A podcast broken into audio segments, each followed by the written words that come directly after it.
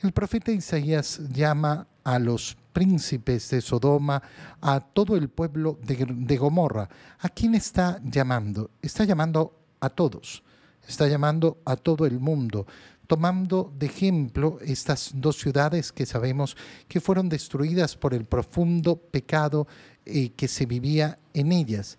¿Y a qué las invita? Que nos invita a todos nosotros. Lávense y purifíquense. Esta expresión es tan profunda y tan bella. Fíjate cómo el bautizo es el sacramento por el cual hemos sido mm, lavados, lavados del pecado original. Y por eso cada vez que nos confesamos, hacemos eh, justamente eso, volver a lavarnos y volver a esa condición de nuestra alma en el bautizo. Lavarse significa purificarse de los pecados. Por eso, lávense y purifíquense.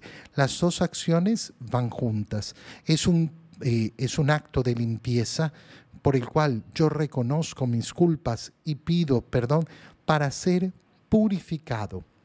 Una vez que realizo este acto, este acto de limpieza, ¿qué viene? Apartar de la vista de Dios las malas acciones. ¿Cómo aparto de la vista de Dios las malas acciones? Dejando de cometerlas porque todas mis acciones están siempre ante los ojos de Dios. Dejen de hacer el mal y aprendan a hacer el bien. Esta frase resume toda la vivencia moral que debemos buscar. Hacer eh, el bien y no hacer el mal. Dejar de hacer el mal y hacer el bien. Obviamente que eh, esto implica la capacidad de discernimiento y de conocimiento del bien y del mal. ¿Y cómo hacemos para conocer el bien y el mal? Escuchando la palabra del Señor. El Señor es el que nos dice efectivamente qué es lo bueno y qué es lo malo.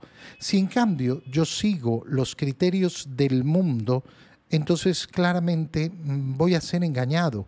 ¿Por qué?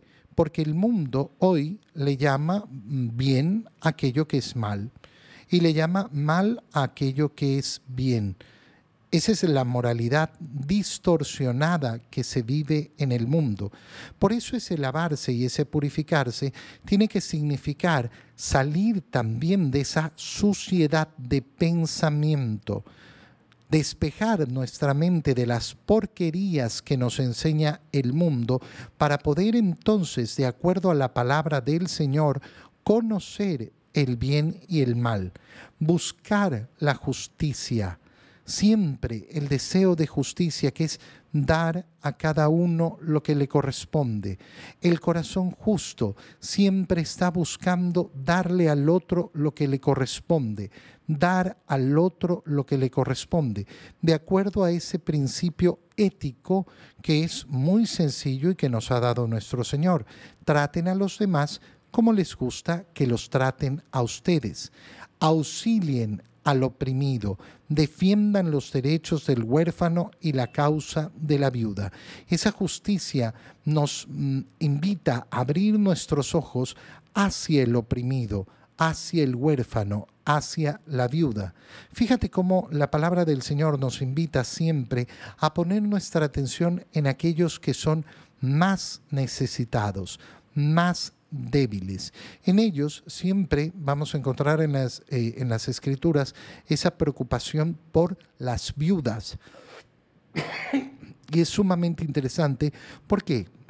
Porque se nos vende la idea de que a lo largo de los años en, la, eh, en las sociedades se ha construido un sistema de opresión total y absoluto hacia la mujer y nunca se ven eh, los elementos que son tan, tan profundos y tan llamativos. La defensa a la maternidad, la defensa a esa mujer que se ha quedado sola, que se ha quedado viuda. Esos no son sistemas de opresión como nos pretenden decir hoy en día. Es, eh, es tan, tan terrible cuando una persona se, eh, se mete en una ideología y no alcanza ni a mirar, ni a ver, ni a analizar las cosas en, en su, verdadera, eh, en su verdadera lógica y, y en su verdad.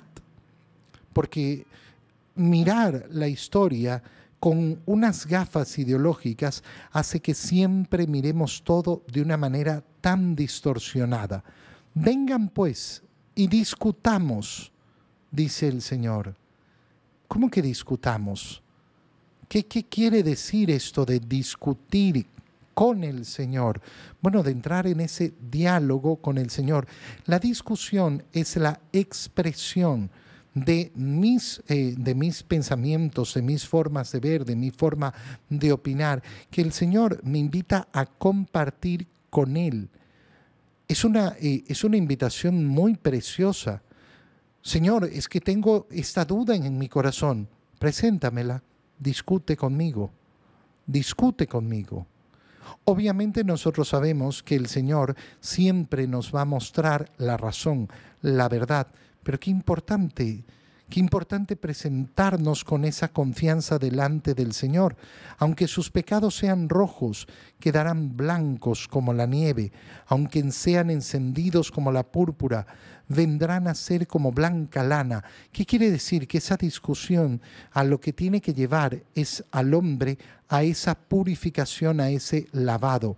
Es decir, que cuando el Señor nos está diciendo, ven a discutir conmigo, es ven a encontrar efectivamente la profundidad de por qué tus pecados son pecados.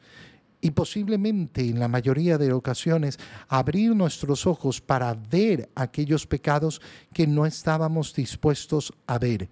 Si ustedes son dóciles y obedecen, comerán del fruto de la tierra. Es decir, si son dóciles y obedeces, van a ser bendecidos.